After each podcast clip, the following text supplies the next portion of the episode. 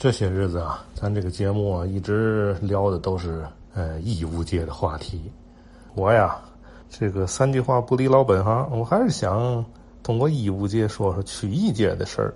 不是我也要往曲艺上带，是眼睁这两行啊，它总是有着这个呃微妙的联系。你看，就像田立和先生是吧，也是原本想学医的；李乾安先生的公子李志鹏先生，嗯，后来也也进了曲艺行了。可见这两行啊，它有着千丝万缕、拉扯不断的联系。很多的医务界的这个老先生们呢。还都对曲艺呀相当的爱好，甚至有的是著名的票友。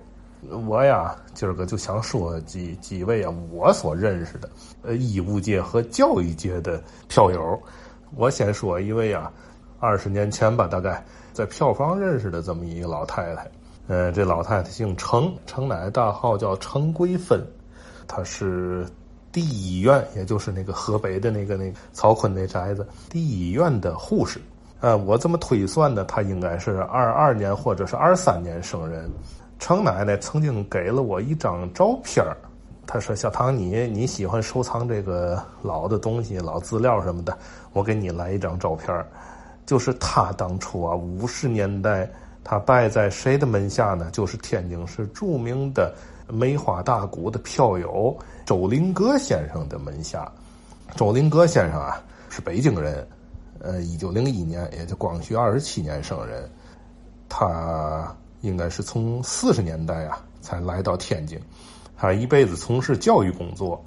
他到了天津之后，不但跟这个天津的这些个呃古曲界的专业演员过从甚密，而且经常上电台直播。因为他呀是师从这个梅花大鼓的名家金万昌先生啊，得到金万昌先生的指点吧。他其实是跟三弦圣手白凤岩先生学。到了天津之后呢，还继续从事本职工作之外，上电台广收啊社会上的这些个门徒。其中啊，程奶奶给我这张照片里边有程奶奶，右边呢还有一位这个呃女士。她这个就是苏文茂那后老伴儿，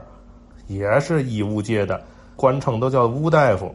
吴润清先生。咱都知道苏文茂老师的这个原配啊，就是著名的河南坠子表演艺术家吴艳芳。啊，吴艳芳因为英年早逝吧，对苏先生啊打击也比较大。呃，后来呢，经人介绍啊，就认识了医务界的这个吴润清吴大夫。呃，吴大夫这个人呢，特别好。对苏先生真是无微不至，一辈子服侍这个苏先生的上边的老，下边的小。这照片里边的，除了程奶奶，还有这个吴大夫。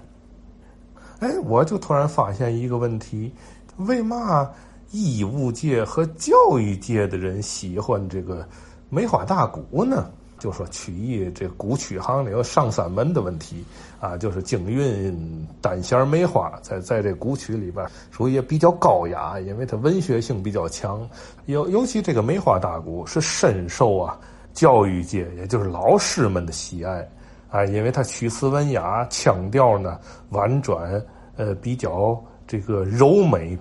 娓娓婉婉啊，散文诗一样这么娓娓道来的，有一个。老先生给我举了这么一个例子，我觉得特别的贴切，就是形容这个曲艺里边这几个曲种的特点，就是这个呃京韵大鼓啊是登堂入室，在厅堂里边唱的，啊，这个单弦呢曲词文雅，适合在书房里头唱；梅花大鼓呢是委委婉婉，呃比较抒情的，它适合呀搁在内宅里边唱。呃，比较安逸的这么一种唱腔，像这个那诗调啊，这这就是诉说男女之情的了。说白了，这是私房话了。这适合呀，搁在卧室里边唱啊。像京东这什么铁片这类的，就就就得在院里唱。我说那快板呢，老先生，那快板都不让进门了，就得那胡同都不让进，在大街上唱。啊，当然这是个这这是个笑话，咱不是说这个扬谁贬谁。呃，我我用这这个比喻呢，就来形容就是为什么医务界和教育界的偏爱梅花大鼓呢？这问题是值得咱们去思考。哎，另外呢，咱说到周林格先生这个教育界了，我还得提几位啊，也就是老师里边的，呃，梅花大鼓票友，这五六位啊，还有咱们节目里边的熟人呃，头一位啊，就是刘家昌先生，这个我我不想多说，因为嘛呢，又是我们呃电台小四老师的授业老恩师，而且呢，曾经还参与过我们节目。刘家昌先生，我就不多说了。呃，另外呢，我还想再提一位，就是李松年先生。梅花大鼓票友，呃，据我所知，他是万泉道小学的语文老师，胖胖大大的，总是一身蓝色的这个这个中山装。当时李先生可能也得七八十岁了，跟那个小嗓子一张嘴跟金钟似的啊，他又又脆又亮，啊，慢条斯理的老老头而且人家是这种票友，我特别的敬佩，就是呃来了就唱，唱完就走。不跟这里边有任何的掺和，什么家长里不短啊，跟这个嘚不嘚，这个不好，跟那个嘚不嘚吧，那个不好，人家一一点儿没有。李松年先生太文雅了，一看就是个教书老先生那个做派啊，提了个小黑皂格书包，唱完了人家提就就就走了，话很少，所以我们爷俩挂过话也很少。呃，另外还有一位，这一提又是熟人了，就是经常参与咱们节目的这个。韩世元先生的父亲韩景轩先生，跟韩景轩先生认识也是九十年代末，那是最早在河北建国道的那个明月茶楼。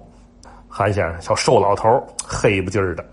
呃，精神啊，总总见人也是老派，总是乐不丝儿，西姑口音。这个因为韩景轩先生啊，他后来跟这个三弦圣手韩德荣先生啊住门口。他管韩德荣叫三哥，呃，管这侯月秋叫三嫂子，呃，所以他每次他是先唱一段啊梅花大鼓，呃，唱完梅花大鼓呢，他说我得给大伙换换耳音，我再再唱段京韵，唱谁的呢？唱我这三嫂子的拿手的呃名段啊，呃，来段白帝城刘备托孤，啊，韩景轩先生有意思，老派儿。客气，而且啊，熟知这个曲艺界里边的这个一文掌故，而且呢，韩先生手里边的这个自己的留存的这些个八十年代开始在园子里头录的这些实况的录音，这个其实填补了一个这个这个咱们官方录音的一个一个空白啊，啊，他手里保存很多，并且呀，捧角曲艺这行就是没有君子不养艺人呢，确实是这样。没有像我们这样受病的人呐，这行啊，说白早完了。捧角还还得分内行捧、外行捧，不是瞎捧。所以韩韩先生啊，在捧角这这行列里头啊，我想起来赵新民那句话来了：这观众这这这懂都是内行，内行打哪来的？这拿钱捐出来的这是。呃，另外呢，还有一位，这位也有来头，呃，也是老师，华泽来先生。梅花大鼓啊，你看都是梅花大鼓。我说这几位都是老师，还都是梅花大鼓。华泽来先生啊，是华世奎先生的后代。他说华世奎是我的，等于是叔伯大爷，堂侄吧，泽字辈的，白净老头戴眼镜斯也是斯斯文文的。夏天穿个半袖的的确良的衬衫，到小料裤，裤线总是倍儿直倍儿干净，五眼的皮凉鞋。啊，这是一我一说这个形象就跟在我眼前一样。呃，另外还有一位，还有一位，这位叫于春泉，呃，也是梅花大鼓金牌，啊，戴眼镜呃，斯斯文文，说话慢条斯理的，啊，客气极了。呃，他应该是啊，赵家兵教小学，就是南市那个赵家兵教那改的那小学那儿的语文老师，啊，你看这我说的这一二三四五五位。